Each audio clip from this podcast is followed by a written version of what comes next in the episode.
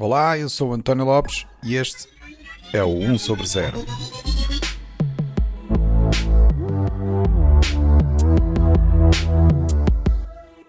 Este é o episódio 64, onde vamos falar sobre Open Source Intelligence. Olá, bem-vindos a mais um episódio do 1 sobre 0. Eu sei que já estavam com muitas saudades, porque eu acabei por fazer uma pausa bastante grande, mas estava a precisar do descanso e também para planear o futuro do podcast. Mas eu estou de volta.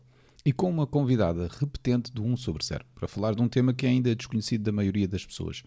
Aqui há uns meses, talvez um ano, ouvi pela primeira vez a expressão Open Source Intelligence e achei que estaria de alguma maneira ligada à inteligência artificial e a algum projeto de código aberto.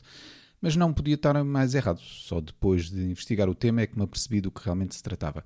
Acabei por fazer uma nota mental para um dia fazer um episódio do podcast sobre o tema, mas foi ficando na, na gaveta. Mais tarde, quando estava a preparar o episódio sobre desinformação, já agora, é o episódio 62. Se ainda não ouviram, aproveitem para ir ouvir depois. Eu convidei a Inês Narciso para participar nesse episódio, porque a área da desinformação é algo em que ela tem trabalhado. Mas nem de propósito, por pura coincidência, reparei que na biografia do Twitter ela apontava exatamente o facto de trabalhar também nesta área da Open Source Intelligence. Então, eu achei que era uma boa oportunidade para, mais uma vez, contar com a boa vontade da Inês e convidá-la outra vez para falarmos sobre essa temática e assim ajudar os ouvintes a perceber o, o que é isto. E cá estamos. Olá Inês, bem-vinda de, de, volta ao 1 sobre 0. Olá, é ótimo estar de volta. Uhum. Antes de mais, olha, eu quero agradecer por teres aceitado participar mais uma vez no, no podcast e desta feita, não é? para me ajudares e, e, aos ouvintes também a perceber o que é afinal isto do, do Open Source Intelligence. Eu acho que o melhor então é mesmo começarmos pela definição, não é? Explica lá concretamente o que significa Open Source Intelligence. Bom, tal como da última vez que falámos, falámos de desinformação e eu comecei por dizer que não havia de facto uma definição consensual. Open Source Intelligence, conhecida por acrónimo OSINT, não é também um termo uh, sobre o qual existe consenso. Aquilo que estamos mais ou menos todos de acordo é que corresponde a intelligence, portanto, não apenas a dados recolhidos, mas também a análise e processamento sobre os mesmos, e aí estamos a falar do ciclo das informações, do Cycle of Intelligence, que podem pesquisar e, perceber mais ou menos como é que funciona, e que essas, uh, portanto, esses factos, essas notícias recolhidas são recolhidas uh, junto de fontes públicas. Agora, sobre o que é que é uma fonte pública, já existe um longo debate até legislativo. Portanto, há países onde, em Portugal, isso ainda não está, infelizmente, legislado, mas há países onde já está, não é? E onde a tal questão de, portanto, onde é que começa a nossa privacidade? E, e é um tema que de facto leva a, a, algum debate, mas o consenso, mais ou menos entre nós, investigadores e peritos que trabalhamos com diferentes países e diferentes quadros legais, é de que temos que sempre perceber onde é que existe uma expectativa de privacidade. E o que é que é uma expectativa de privacidade? Bom, se eu estou num grupo de Facebook com 3 mil pessoas, não pode haver uma expectativa muito grande de privacidade. Se uh, eu estou num grupo de WhatsApp com os membros da minha família, é óbvio que existe uma expectativa de privacidade. E normalmente essa regra de base ajuda-nos a perceber no dia a dia o que é que é open source e o que é que não é open source. E, infelizmente há pessoas que às vezes olha um pouco para o lado para esta rule of thumb, porque lá está, como não existem definições muito concretas, há sempre aqui uma zona cinzenta na qual conta um bocadinho o nosso sentido ético e de responsabilidade. Mas eu diria até para os ouvintes que hoje em dia a OSINT, a Open Source Intelligence, está quase na sua totalidade, na, na sua totalidade focada em elementos recolhidos da internet começa no início do século XX e nos primeiros, até basicamente à emergência da internet, os departamentos de, de OSINT na, nos, nos, serviços de informações e, e em uh, algumas polícias eram uh, análise de jornais. Portanto, uh, uh, vamos imaginar, não é? Que nós estaríamos interessados no que é que acontecia, por exemplo, na crise de Timor-Leste, nos anos 90, provavelmente haveria quem analisasse os jornais indonésios sobre qual a sua posição relativamente ao tema, discursos das principais figuras, vídeos que pudessem eventualmente surgir na televisão pública indonésia sobre paradas militares. Portanto, nessa altura no início, a OSINT era muito feita com base em televisão ou, ou, reportagens de televisão e com base em jornais. Obviamente que com a emergência da internet abriu-se todo um novo mundo, não é? E também tornou feliz e infelizmente, dependendo dos momentos e das perspectivas, eh, esta, estas skills e esta possibilidade tornou-se mais democrática e hoje em dia qualquer pessoa que tenha um computador pode, dedicando algum tempo, tornar-se num eu não diria especialista, mas num aprendiz avançado de Open Source Intelligence e fazer umas coisas engraçadas. Pronto, e aqui temos um pequeno dilema, não é verdade? Uh, porque com algum poder também vem alguma responsabilidade, mas foi isso que aconteceu basicamente nos últimos anos. Uh, eu comecei a fazer, uh, portanto, ao ZINT em 2007, 2008, portanto, estamos a falar de uma altura em que ainda estávamos muito, a comunidade estava muito ainda agarrada aos jornais e, à, e, à, e, às televisões, e na altura até havia alguma dificuldade em me levarem a sério e perceberem que, que, que o Wi-Fi e o Google podiam ser uh, ferramentas de interesse para, isso, para compreender e fazer a avaliação, por exemplo, de determinadas ameaças. Mas um ramo que depois ajudou imenso ao crescimento da OSINT, de facto, foi o ramo uh, da cibersegurança e de toda a análise que começou a ser feita a nível de, de, recolha de dados sobre uh, sites e dados mais técnicos, mas que estão em open source, para ajudar não só a prevenir ataques, mas também, infelizmente, a construir ataques. E, portanto, é muito com base na combinação de OSINT e engenharia social utilizada, por exemplo, para ataques de phishing e de phishing, que o OSINT começa a ganhar aqui, assim, algum, algumas, aliás, as primeiras pessoas nesta altura, 2007 a 2010, são sobretudo desta área.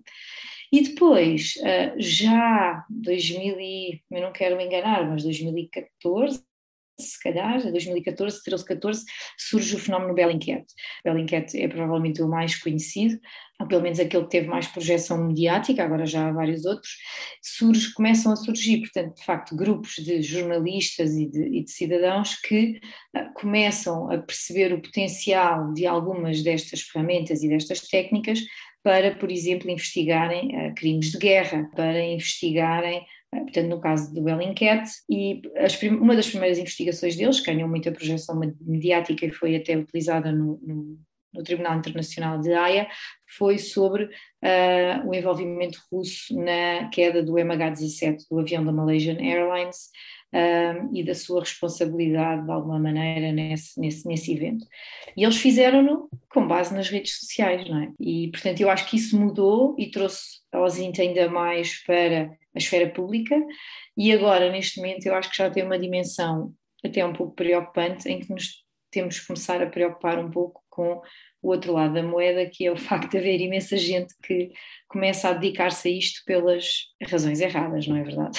Então, já fizeste aqui um resumo e tocaste já em vários pontos que eu acho que é realmente importante falarmos aqui durante a nossa conversa mas que eu queria então ir por partes, porque acho que é importante analisar cada um desses pontos. Primeiro tudo, então, neste, na, na, questão que estavas a falar, na própria definição, tem a ver com eh, esta divisão dos dois termos, não é, do open source e dos termos de intelligence. Intelligence, nesse caso, eu imagino que estamos a falar no sentido daquela palavra americana para espionagem, não é? Portanto, é um pouco nessa ideia de, não na inteligência, no sentido de inteligência normal, como estamos habituados a falar, mas no contexto de, de espionagem, ou seja, de uh, analisar um conjunto de informação e daí extrair outro tipo de informação informação que possa ser útil para, uh, para algum tipo de ação seja ao nível de um governo, seja ao nível da sociedade, seja Exatamente. O open source, neste caso, seria, portanto, na, no contexto de dizer que estamos, no fundo, a usar informação que está publicamente disponível, não é?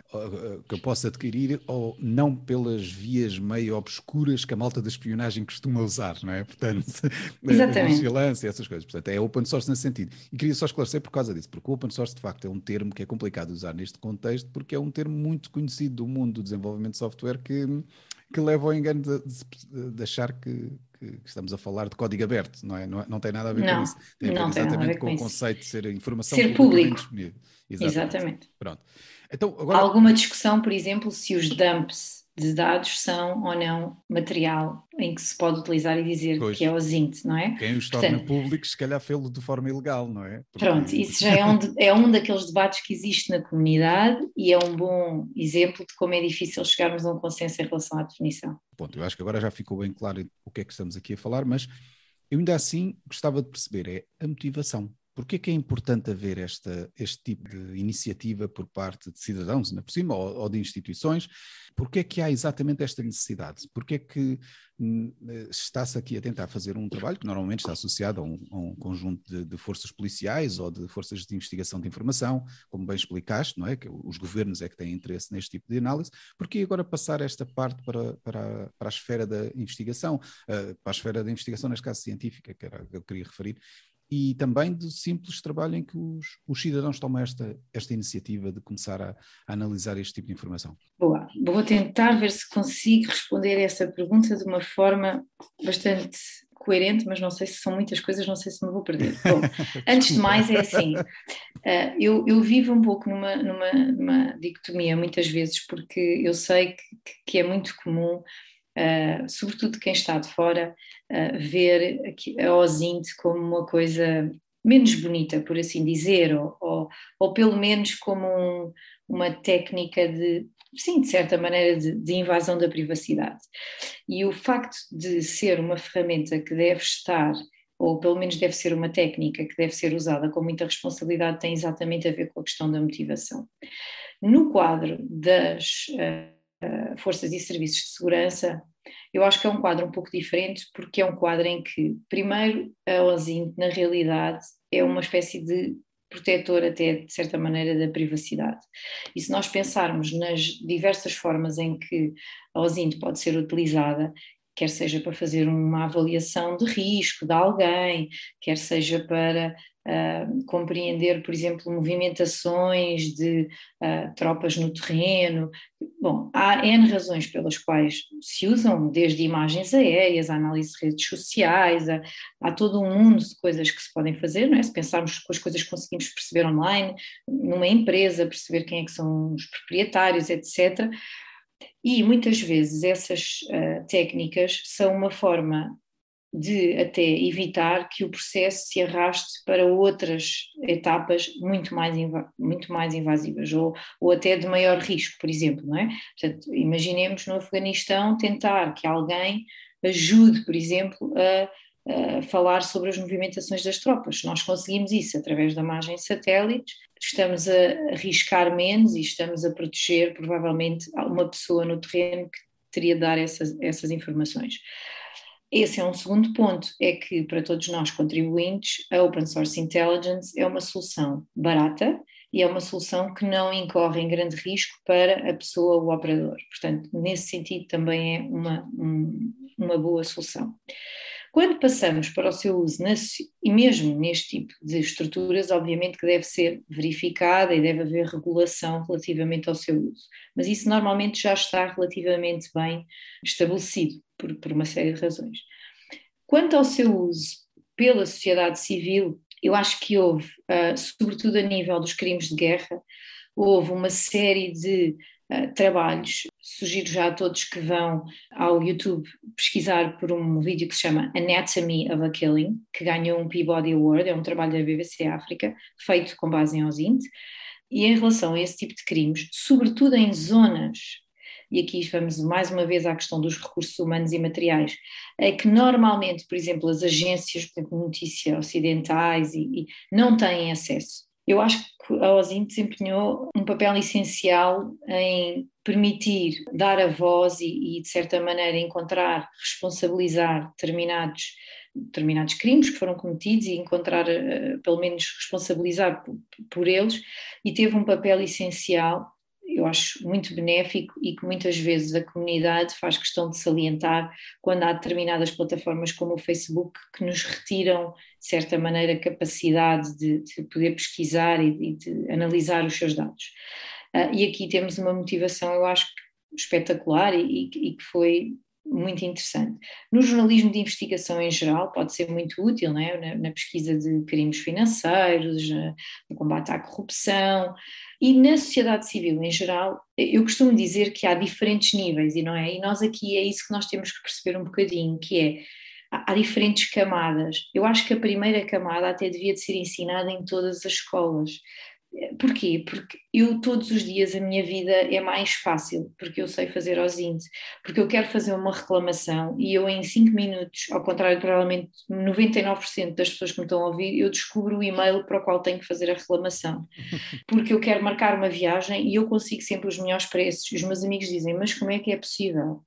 E isto são, basicamente, técnicas que nos ajudam a encontrar a agulha no palheiro que é a internet e a filtrar os dados mais depressa e a perceber e a encontrar rapidamente aquilo que nós sabemos que está lá, mas não estamos a encontrar. E essa primeira camada eu acho que é básica e que, é, e que deve ser até ensinada e, e que eu nem gosto de pensar que é ozinho, é um pouco, de certa maneira, uma certa literacia digital e que é, de certa maneira, quando nós damos formação em OSINT, a, a, primeira aula ou a introdução. Eu acho que depois há outras áreas, sobretudo aquelas que já estão nesta zona cinzenta, sobretudo relativamente uh, àquilo que é público, mas que as pessoas pensam que é privado, uh, em que nós devemos ter mais cuidado. Mas aqui, novamente, eu costumo dizer que nós, sobretudo os peritos desta área, podemos ter um papel essencial que é demonstrar ao público como é importante conhecer as plataformas e saber trabalhar com as plataformas para proteger a sua privacidade. Eu acho que a maioria das pessoas não têm noção da quantidade de dados que existem sobre si. E sabermos fazer um pouco de osinho sobre nós mesmos ajuda-nos não só a perceber o que existe, como a proteger-nos melhor. E, e, isso é uma coisa que, muitos colegas meus e muitos profissionais da área têm dito, que é, é funciona um pouco no red, como o red teaming na, na, na cibersegurança. É preciso nós irmos sempre à procura, estarmos constantemente à procura das de certa maneira, das loopholes e das, da forma como nós temos de, ok, este perfil é privado, mas eu de facto consigo ver isto porque uso esta técnica e uso aquela e afinal consigo ver esta fotografia e aquela, sem incorrer em nenhum crime, sem fazer absolutamente nada, sem hackear nada, simplesmente pela forma como as plataformas são construídas. E ao mostrarmos isto, muitas vezes o que conseguimos é corrigir o erro na plataforma, e, simultaneamente, chamar a atenção às pessoas de como é fácil, de certa maneira, recolher dados sobre elas e como devemos ser mais cautelosos quando partilhamos portanto, dados nas redes sociais. Deixa-me só então aproveitar para perguntar, então e que ferramentas é que costumam usar para fazer este tipo de trabalho? Quando precisam de efetivamente então obter eh, dados, seja do, do, tipo de investigação que estiverem a fazer, normalmente que ferramentas é que usam? Já referiste aí as, as, plataformas, pronto, essa é a base natural, não é? Ir às redes sociais, porque parece grande parte do trabalho é esse, mas depois também há, há trabalhos que exigem se calhar uma, um conjunto de informação que não está assim tão acessível ao comum dos mortais, não é? Imagino, há bocado falaste de imagens de satélite, uh, dados de movimentos de pessoas, se não me engano, Pronto, esse tipo de coisas. Uh, como é que. Que tipo de ferramentas é que vocês costumam utilizar? Uh, há, há, duas coisas importantes. A primeira é que uh, um bom investigador do OSINT, as ferramentas são um bocado um extra. Tem muito mais a ver com o mindset e com o pensamento analítico e a forma como temos que ser todos um pouco detetives, não é? E, uhum. e, ter aquela curiosidade de ir de uma pista atrás de outra e, e perceber, pronto, e como é que as coisas um, se, se, desenvolvem. Mas eu diria que um bom ponto de partida é uma plataforma que se chama Start.me. Uh, a Start.me tem, salvo erro, uns 10 ou 15 quadros, portanto, aquilo Start.me é uma espécie de um mini diretório, e uh, eles têm imensas páginas Start.me dosint, em que estas ferramentas estão divididas muitas vezes por tipo de seletor, ou seja, por exemplo, eu quero saber coisas sobre barcos, ok? Quero, estou super interessado porque quero perceber, uh, sei lá, nesta marina, quem é que são os barcos que lá estão, quem é que são, quais é que são os nomes, as empresas associadas, aviões, empresas locais, imagens aéreas, redes sociais, telefones, e-mails, a lista depois continua, não é? Mas esse costuma ser um bom, um bom ponto de partida.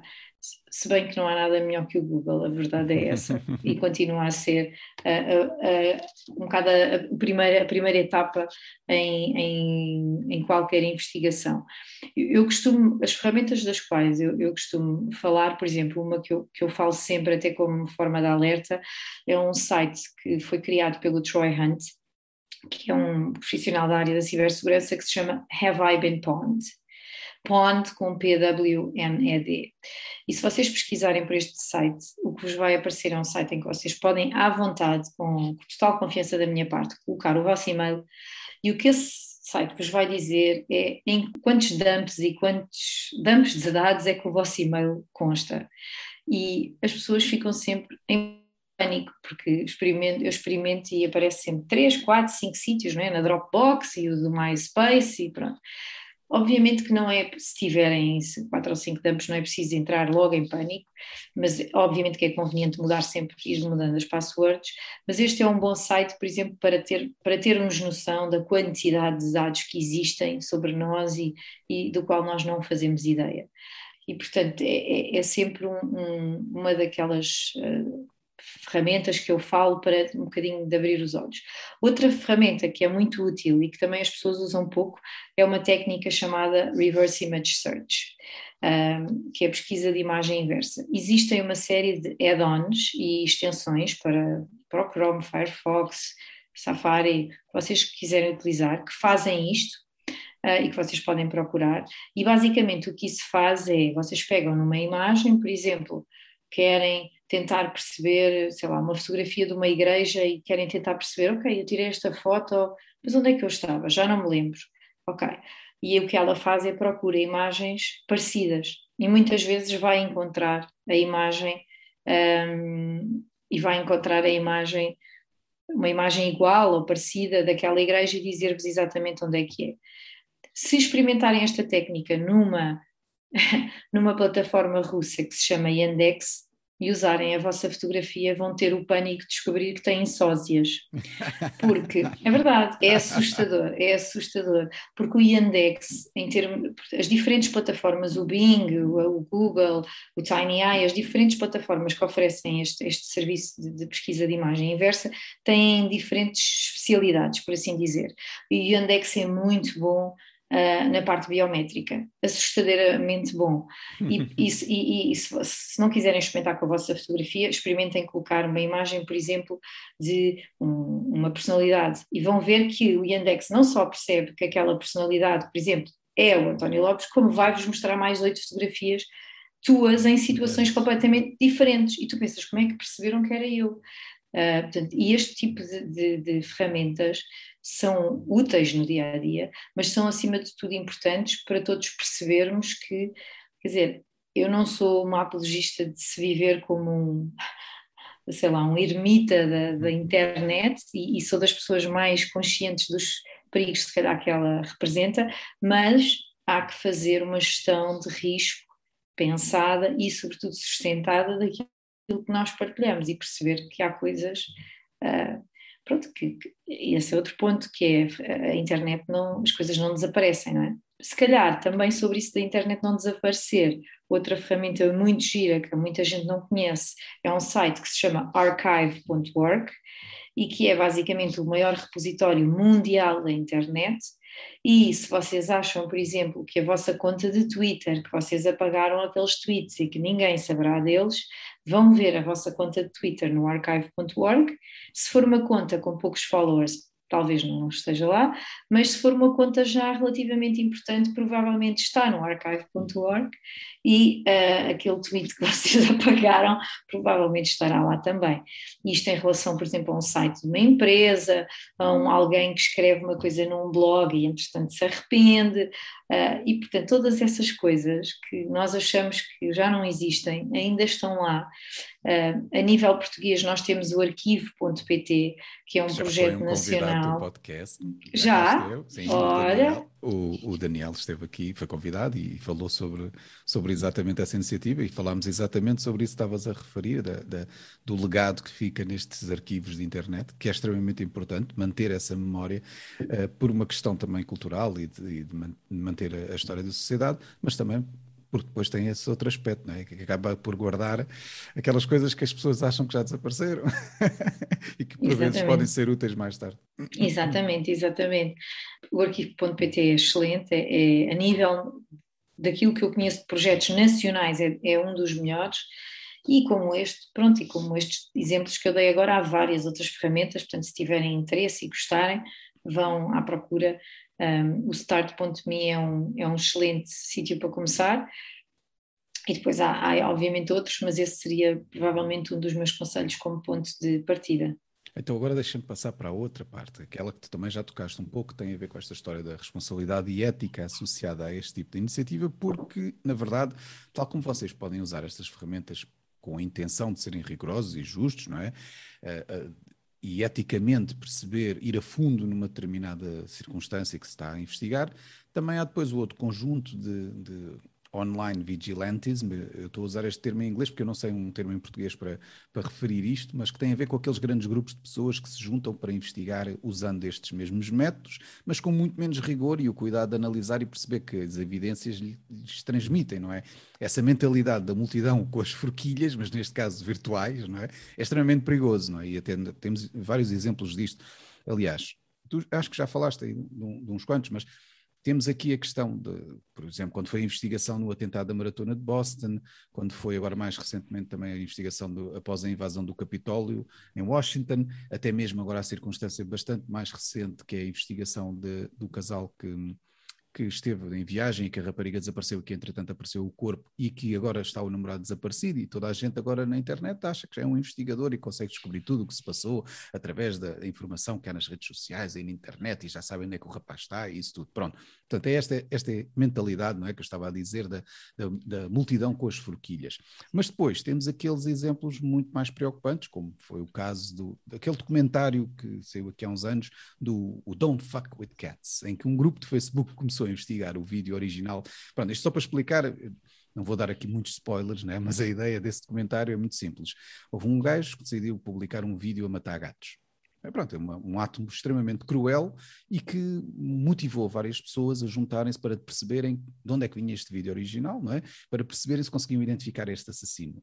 E acabou por culminar num suspeito, não é? E que e isto é explicado no documentário, que eles se enganaram. Portanto, encontraram um determinado suspeito que eles decidiram depois assediar online ao ponto tal desta pessoa depois acabar por se matar, até porque já tinha um historial de, de, de pressão. Mais tarde é descoberto o verdadeiro assassino, mas pronto, a questão é este ponto intermédio, que é o não haver rigor, o não haver responsabilidade, o não haver ética sobre as evidências que se estão a, a, construir com este tipo de atividade de online vigilantism é, é, de facto perigoso e pode chegar a estes pontos extremos em que causa a morte de uma pessoa. Portanto, isto vai bater no ponto da responsabilidade associada a este tipo de trabalho, como eu estava a falar, e, portanto, quem faz isto tem que garantir que a informação que recolhe e analisa é de facto a, a correta, não é?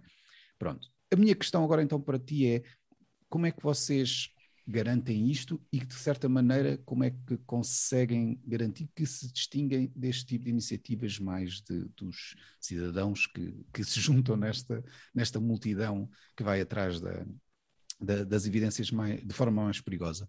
Hoje em dia eu não faço, portanto, eu hoje em dia só trabalho com aquela primeira camada, assim, muito de leve, de usá-la no meu dia a dia para me facilitar encontrar algumas coisas mais rápido. Mas quando eu trabalhava eh, em investigações relativas associadas à segurança e ameaças à segurança interna, Obviamente que num quadro profissional existem uma série de balizas que são muito evidentes e que estão muito bem estipuladas até do ponto de vista não só legal, mas do ponto de vista dos procedimentos, e em que sabemos muito bem até onde é que podemos ir. Existe uma pequena zona cinzenta que requer muita aprovação superior e que apenas se avança, por exemplo, quando são casos em que existem provas e indícios uh, já muito sólidos. Uh, mas uma das coisas que, quando eu costumo dizer que a OSINT também já é intelligence, tem a ver com o facto de que muitos destes vigilantes o que estão a fazer, de certa maneira, é a recolher indícios e não estão a fazer intelligence. E, ah, por algum motivo, no ciclo da intelligence, a pessoa que recolhe não é a mesma que analisa. Exatamente porque existe um bias. Pois. E muitas vezes não é só uma pessoa a recolher, são várias. São várias de sítios diferentes e depois, obviamente, que existe uma pessoa que vê as diferentes perspectivas, que tem um conhecimento vasto sobre o caso e que tenta chegar a uma conclusão. E mesmo quando chega, não escreve o assassino, ou neste caso da Gabi Patito, é o. Não. É um Os indícios apontam, existe fortes, hum, existe este e este indicador de que é provável. pronto. Este, este tipo de cuidados são muito importantes de ter. Existe uma certa frieza em relação às coisas e, e existe um certo brio profissional em não sermos emotivos e não nos envolvermos emocionalmente com as investigações que estamos a ter. Quando estamos a falar de casos como aqueles que acabaste de falar, existe um óbvio envolvimento emocional.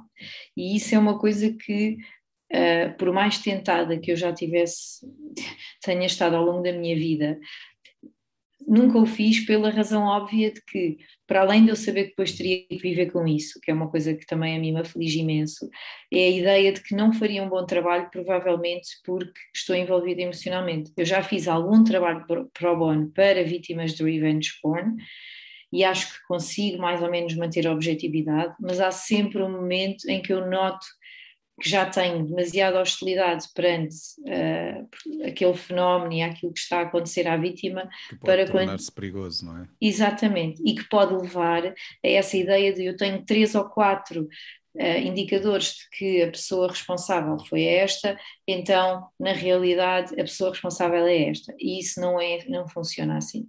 Portanto, é preciso, e mais uma vez voltamos a um tema que falámos também na desinformação, que é educar, educar, mas não educar de empinar conhecimento, educar para nós aprendermos a reconhecer os nossos bias, a reconhecermos a- a- as nossas de certas maneiras, os nossos enviesamentos cognitivos para também percebermos no momento eh, em que o estamos a ter. Essa é uma primeira, pronto, é uma, é uma primeira preocupação.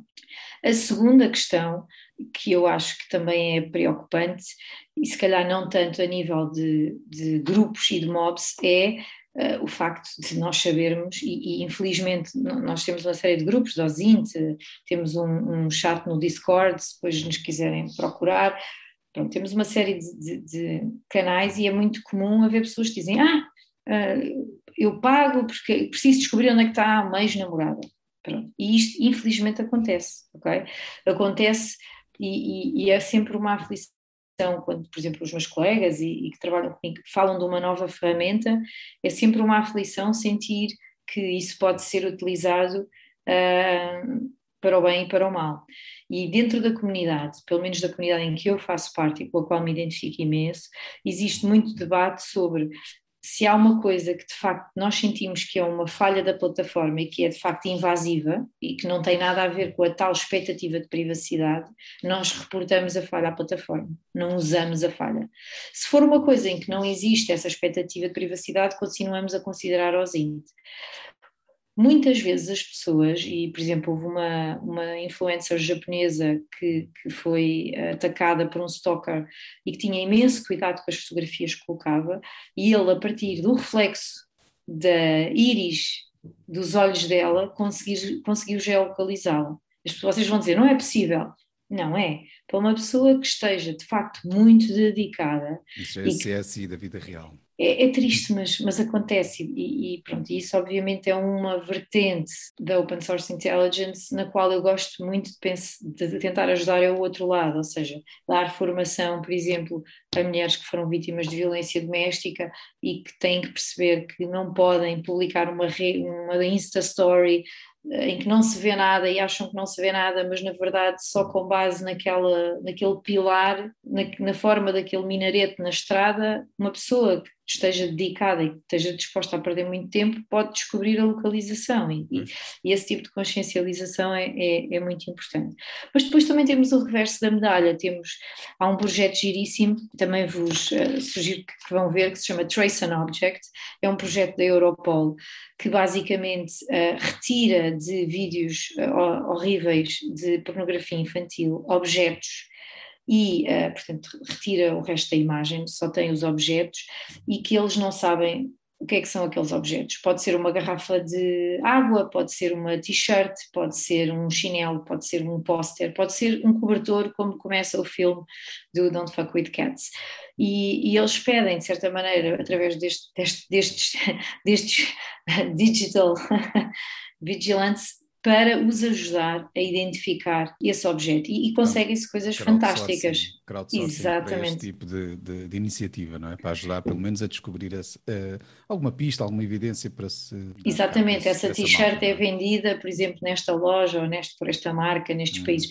E, e, e aí temos um pouco o reverso da medalha, não é? Que é um pouco esta ideia aqui é muito importante, e, e, no caso da Europol, eu acho que, isso, que eles fizeram isso muito bem, é orientar muito bem as pessoas para, ok, se encontrar alguma coisa, entre em contato connosco.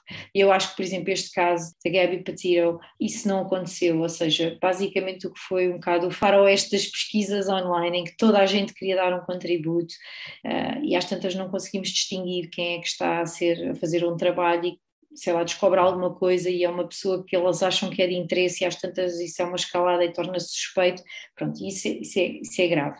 E nestas situações, se nós descobrimos alguma coisa, podemos descobrir e, e podemos investigar e não é necessariamente mau, devemos reportar às, às autoridades competentes, não é colocar na internet pá, o, nome, a, quer dizer, eu vejo isso às vezes também no Twitter, o name bashing não, é, não contribui em nada, não ajuda em nada. Se nós descobrimos alguma coisa, podemos obviamente ajudar numa investigação ou se tiver a ser cometido algum crime ou alguma situação uh, mais sensível, mas devemos reportar a quem é, a quem é a quem direito e não estar, a, quer dizer, sobretudo porque não podemos estar enganados, é? podemos ter feito algum passo mal e podemos estar a estragar a vida de alguém. Tal como tu estás envolvida neste tipo de iniciativas, não é?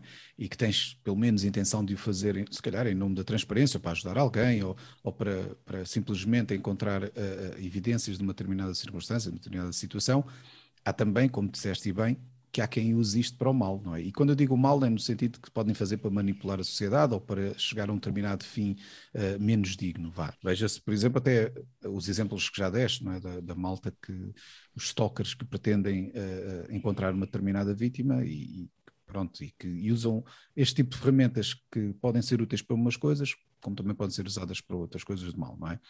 E isto também leva a outro ponto, que é também, de facto, já se viu empresas e organizações, instituições que fazem o uso desta informação, que é facilmente disponível neste género de, de redes, para também tentar manipular a sociedade, como por exemplo o, o, caso que se viu da Cambridge Analytica, que tentou influenciar eleições, só com a informação que conseguia obter através do, do, Facebook, para construir perfis das pessoas e daí tentar encontrar formas de influenciar as eleições. Se o conseguiu ou não, pronto, esse é um debate que, para outras alturas, mas a verdade é que conseguiram fazer uso foi da própria situação para construir todos estes perfis, e isso aí é, não é, é um facto, portanto, não, é, não, é, não está para debate. É, a minha questão é mesmo essa, não é? Isto preocupa-te que, ao mesmo tempo, ao vocês estarem a demonstrar que conseguem fazer este tipo de coisas, não estão também a mostrar ao mundo que podem usar isto noutras vertentes para o mal e construir isto tudo. Portanto, já tocaste um pouco nisto, mas. mas é, é uma, é uma, é uma discussão isto, é? constante e é um debate constante e é uma área em que um, não existe, é, eu acho que como tudo aquilo que acontece online, não é? que é os, os Estados, e eh, começou-se agora, a União Europeia começa agora a legislar sobre uhum. desinformação, não é? E, e, e há um vazio quase de, de, em termos, eh, pronto, em termos, de, em termos legais e em termos um, de, de, códigos de conduta, de haver tipo uma espécie de uma ordem ou uma espécie de uma ordem profissional dos investigadores que pudessem perder, não é como existem noutras, pudessem perder a licença caso ultrapassassem aquilo que são as suas responsabilidades. Isto, isto, nós na comunidade temos tido, eh, temos tido e temos imenso essa, essa discussão. O, grande problema uh, que existe, e, e eu sinto que deve existir noutras áreas também, é se nós, se as pessoas que existem alguns grupos que, que querem que têm esta discussão sobre a ética, que têm esta discussão sobre as responsabilidades, se afastarem, o espaço vai ser ocupado provavelmente por, infelizmente, por se calhar outras, outros interesses que serão uh, terão ainda impactos mais, mais nefastos. Eu diria que o grande problema agora vem uh, quando falavas do Cambridge Analytica, falavas de, de um tipo de, de OSINT, por exemplo, a larga escala, não é? E que está, de certa maneira, confinado a capacidades a nível de computação e de, e de recursos às grandes empresas. E aí sim temos um problema, mais uma vez, de regulação e de fiscalização, que é o facto de qualquer pessoa hoje em dia poder comprar, por exemplo, uh, likes, poder comprar, por exemplo, dados sobre outra pessoa. Agora, com, com a nova legislação europeia, a nível europeu, isso já está um pouco mais bem regulado, mas mesmo assim é uma daquelas áreas em que nós temos mesmo que uh, começar a pensar a sério em criar códigos de conduta, em começar a, a falar mais abertamente. Todas as, as, ferramentas que existem para o bem, não é? De certa maneira, podem ser sempre aproveitadas para o mal. Mas o mais importante é nós ensinarmos e, e, explicarmos às pessoas onde é que, onde é que estão os riscos. E é esse, uh, e, não de uma forma alarmista, não de uma forma de que as pessoas devem deixar de, de uh, por exemplo, ter um alerta de Google para o vosso nome. Façam um alerta do Google para o vosso nome. Depois, eventualmente, criar umas pesquisas booleanas que sabem que vão restringir a ti, ou seja, a palavra podcast ou a palavra tudo isso ajuda a se surgir alguma coisa, vocês saberem. E, e, isso em relação a uma série de coisas, não é? Peçam para ver o vosso perfil uh, a partir de um computador que, que, não esteja ligado a vocês, a partir de alguém que não seja vosso amigo. Então, mas o que é que. Ah, mas isto aparece, mas eu não sabia que isto estava público. Todas estas coisas pesquisem pela vossa handle do Instagram, vocês acham que têm um Instagram fechado, mas se calhar há N amigos vossos que têm um Instagram aberto e no qual vocês já comentaram ou fizeram like eh, a fotografias, por exemplo, onde vocês se calhar estão e que surgem no Google. Isto são pequenas coisas que, se nós fizermos com, com soubermos fazer e, percebermos como é que as plataformas funcionam, percebemos também onde é que está que informação nossa é que está disponível. E depois podemos decidir, obviamente, pedir ao amigo para retirar, ou podemos decidir deixá-la. E eu, muita, há muita coisa que eu simplesmente deixo ficar, mas eu sei que ela está lá. E é uma decisão consciente. É completamente diferente de nós não percebermos o que é que está lá fora sobre nós. E isso faz toda a diferença. No meio disto tudo, até há aqui um outro aspecto que é importante referir voltando um pouco àquela questão da investigação, quando a malta que está a fazer isto está num processo normal de investigação, pode até acontecer que se acaba por descobrir algo que compromete uma pessoa, ou conjunto de pessoas, ou mesmo instituições ou governos. É? Este tipo de descobertas acaba por trazer, se calhar, consigo um certo risco pessoal. Veja-se até o exemplo, tu há bocado referiste, o, o, o tal grupo, o Bellingcat, que até uhum. foi o grupo que acabou por descobrir uh, que aquele ativista russo, o Alexei Navalny, acho que é assim que ele chama, que foi envenenado. E depois foi este grupo, o Bellingcat, que acabou por descobrir efetivamente, através de todas as, as técnicas que eles conhecem e desenvolvem bem. O Skripal, o Skripal e a filha, eles fizeram muito trabalho Exatamente, sobre isso. E conseguiram descobrir que este foi efetivamente envenenado pelos serviços de informação do governo russo. Pronto, como este gajo é um ativista que incomoda muito lá o, o presidente, uh, acabou por tornar esta coisa toda bastante desagradável e com uma má para a reputação russa, já não era muito boa. Agora, a questão no meio disto tudo é que efetivamente isto também representou um certo perigo para quem fez a investigação. Lá está. Eu, em tempos ouvi também um, um comentário de, de, dessa própria pessoa que fez a investigação a comentar que passou a ter muito mais aquela paranoia de que quando havia falar russo ao pé dele, já começava logo a pensar, ah, pá, isto, os gajos mandaram uns agentes para me matar ou qualquer coisa assim do género. E, tu se calhar, obviamente, podes não, não, não sentir isto, até se calhar porque não trabalhas em investigações que têm uh, este nível de sensibilidade ou de, ou de risco pessoal. Mas, mas como é que tu lidas com isto? Sentes que ao, ao estás a fazer este tipo de trabalho podes também trazer algum perigo? Tornas-te paranoica com isto? Ou, ou, ou, tentas logo à partida ter esse cuidado que é para, não, para isto nem sequer ser um, uma, uma parte que te preocupa? Vá? Ah, eu acho que é, é assim, hum, há, aqui, há aqui várias questões. Hum, no caso do, do, do, dos Bellingcat, eles também uh, foram, foram logo assim um bocadinho à, à foram, fizeram, quiseram logo fazer as coisas de uma determinada maneira e eles, obviamente, que sabem que isso acarreta um risco. Uh, eu acho que uma das coisas que eu gosto menos no trabalho dele é que eu acho, deles é que eu acho que eles estão tão focados nisso uh, que às vezes perdem, com as capacidades que eles têm, outras muito boas oportunidades de, de, pá, de ver que, que, pronto, obviamente que os russos são sempre um, um, um alvo agradável, mas há muita coisa a passar, sobretudo no mundo até industrial e de, dizer, no mundo das empresas e tudo isso, eh, no nosso mundinho europeu, que nós achamos que às vezes gostamos de pensar sentir que somos todos uns santinhos, que, que merecia investigações também engraçadas e, e que acabam por pronto, não, não, não, ter a mesma projeção. Mas obviamente que uh, eu acho que existe um risco.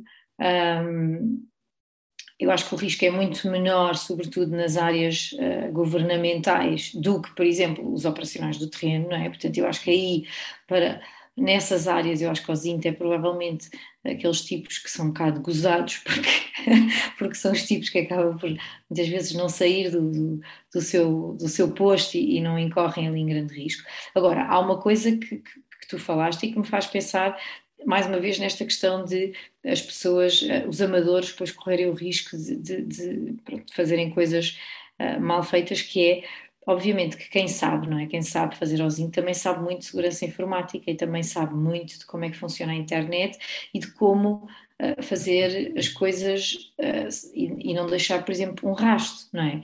E eu acho que muitas vezes, não, e mesmo assim cometem erros, e muitas vezes, às vezes há histórias em que as pessoas são, acabam por ser eh, acabam por ser descobertas e, e, há, e, há, trabalhos e operações que caem por terra por causa de uma, uma questão, de, uma, questão de, de, uma pesquisa no Facebook ou de uma pesquisa no Google. Mas relativamente àquilo que são a sociedade civil, uma, uma das coisas que por vezes acontece é um, um exemplo que eu costumo dar é o LinkedIn, não é? As pessoas, as pessoas têm, conhecem alguém sei lá, num, café ou não sei o que, ai, vou ver a vida do, daquela coisa, vou, vou. As mulheres, acho que nesse sentido, por acaso, fazemos mais isso. Ai, este rapaz que eu conheci, deixa-me cá ver. E até há um vídeo muito engraçado de, de awareness que nós às vezes partilhamos nas formações que é, é, um vídeo britânico em que há uma rapariga que de facto começa a sair com um rapaz e ela está em pânico. Ela diz: Ele não está no Facebook, ele não está no Instagram, ele deve ter algum problema. Isto, ai meu Deus, e ela está em pânico. Deve estar a esconder alguma coisa. Claro, coitado, e o rapaz simplesmente diz: Não, não liga à internet, não, não liga muito e tal.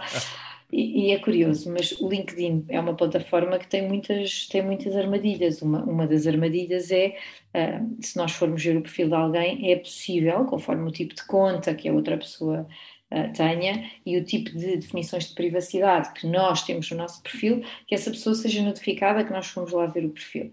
E, por exemplo, outra coisa que acontece é, se nós, por exemplo, formos ver um perfil, de alguém de lado, na barra lateral, aparece pessoas que viram este perfil também viram, não é? E depois aparece lá está a lista das pessoas. E portanto, eh, se a minha amiga que trabalha sei lá, na Sonai, conhece um jogador de futsal e acha-lhe imensa graça e vai de repente, ai, vou ver, porque ele tem perfil de LinkedIn. E entretanto, quer dizer, conheceram-se num dia e no dia a seguir ele está a ser notificado, é capaz da coisa não lhe correr muito bem ela. E imagino que ela até tem as definições de privacidade no perfil dela, ok, mas depois a seguir, não é? Ele, há um amigo dele que nesse dia vai ver o perfil dele e diz assim: Olha que estranho, as pessoas que viram o teu perfil também só viram pessoas que trabalham na Sonai que é que se passa aqui? Pronto, e ele, ah, Sonai. Portanto, quer dizer, isto é um exemplo assim meio caricato, mas uh, o uso de, de, virtual machines, de VPNs, de, há uma série de preocupações que, obviamente, é normal, um amador não tem e nem deverá ter, porque à partida não deverá estar a investigar coisas que exijam esse tipo de preocupações, mas nós também, quando fazemos um bocado o nosso cyberstalking, mesmo que seja até um certo nível relativamente inofensivo, também não vou dizer a ninguém que é assim extremamente grave ir ao Google ver um nome de alguém que acabaram por conhecer, acho que todos já fizemos isso, sei lá, uh, quando tu me convidaste para esta entrevista eu também, também fui ver, é, é natural, é, é, do ser humano, mas, mas claro, entendermos muito bem que existe um limite, não é? Existe um, um, uma barreira ética que eu acho que, que todos conseguimos identificar entre ser um pouco curioso e uh, pá, ir além daquilo que é ser, invadir o espaço do outro e invadir a privacidade do outro. E aí temos que, temos que ter essas, essas barreiras bem definidas. Muito bem. Olha, Muito obrigado pela conversa, foi muito boa e já fiquei aqui bastante esclarecido e espero que os ouvintes também o, o estejam. Mas de qualquer maneira, para quem nos está aqui ainda a ouvir, se por acaso no meio desta conversa toda, se uma pessoa uh, sentir que pode contribuir para este tipo de iniciativa, ou pelo menos se quer aprender a fazer isto de uma forma responsável, uh, se tem, portanto, esta intenção para fazer totalmente dentro dos valores que tu próprio referiste, que últimos conselhos é que tens? Que dicas é que tens? Que é que, que, é que queres transmitir a uma pessoa que esteja nessa posição? Bom, eu sou suspeita, mas eu faço parte de um grupo que se chama, um projeto que se chama Osint Curious, portanto Osint e depois Curious. Uh, nós temos webcasts, não diria semanais, mas de 15 em 15 dias. Temos uma série de uh, conselhos, não, também do ponto de vista das ferramentas e das técnicas, mas também do ponto de vista da ética, daquilo que devem ser as barreiras e as guidelines para um investigador, estão disponíveis no, no nosso blog. Somos um projeto completamente pro bono e evidentemente falido sempre, porque temos que andar sempre lá nós a, a pôr dinheiro, mas fazemos-lo com todo o gosto e é uma, um grupo de profissionais de, de, um pouco de todo o mundo, pá, fantástico e, e que tem umas uma forma de ver, de ver isto que, que, com a qual eu me identifico imenso. Esse é o primeiro ponto, portanto, deixar aqui também uma espécie de um patrocínio aqui à, à, à, minha casa, à minha comunidade. E o segundo ponto, obviamente, é tudo, está tudo online, não é? Portanto, basicamente, os recursos para se aprender a fazer aos índices estão disponíveis e, são, e, e encontram-se da mesma maneira que se faz aos int, né? começa-se no Google, aos int, o que é que eu vou ver? Olha, isto, aquilo. O Twitter, obviamente, que eu acho que é, uma, é um bom ponto de partida. Uh, e depois, eu diria que para quem gosta e para quem quer começar, existe uh, uma série de CTFs, ok? Com um projeto para um, encontrar pessoas desaparecidas. E eles normalmente promovem eu agora estou a tentar lembrar-me do nome, mas não me estou a lembrar. Mas se vocês pesquisarem por CTF Missing People vai, ou ZINT vai-vos aparecer.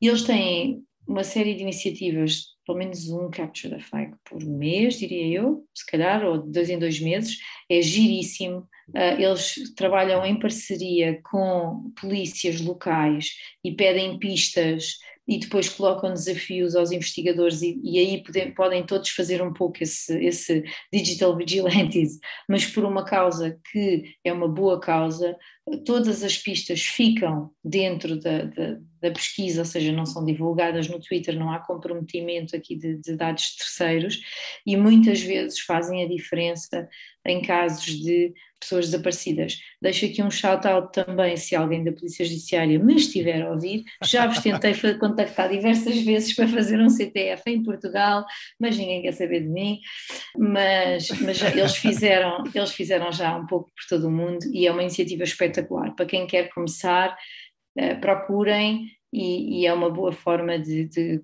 criar, conhecer pessoas novas no, no, no, chat e começar a falar com pessoas e, e fazer parte e, e, e, acabar por fazer essa, esse trabalho de Sherlock digital num uhum. ambiente controlado e, onde sabemos que do ponto de vista ético e da responsabilidade as coisas estão todas asseguradas. Obrigado. Foi Nada, um obrigada mais eu. uma vez. Nada, olha, obrigada António, obrigada a todos por nos terem ouvido, por me terem aturado. O 1 sobre 0 é um podcast produzido por mim, António Lopes. As músicas são da autoria do Rui Carmo. Se quiserem saber mais sobre o podcast, aconselho-vos a visitar o site 1sobre0.com, onde poderão encontrar mais informação sobre os diversos convidados e sobre cada episódio, incluindo as várias notas e referências que fazemos durante as conversas. O podcast só é possível porque tenho um grupo de amigos fabuloso que me ajuda, desafia e contribui grandemente para o meu bem-estar emocional. Se quiserem entrar no nosso mundo louco de conversas sobre o futuro, podem começar por visitar o site oneoverzero.org. E lembrem-se, se gostarem do podcast, partilhem com os vossos amigos. Se não gostarem, partilhem com os vossos inimigos. Até à próxima!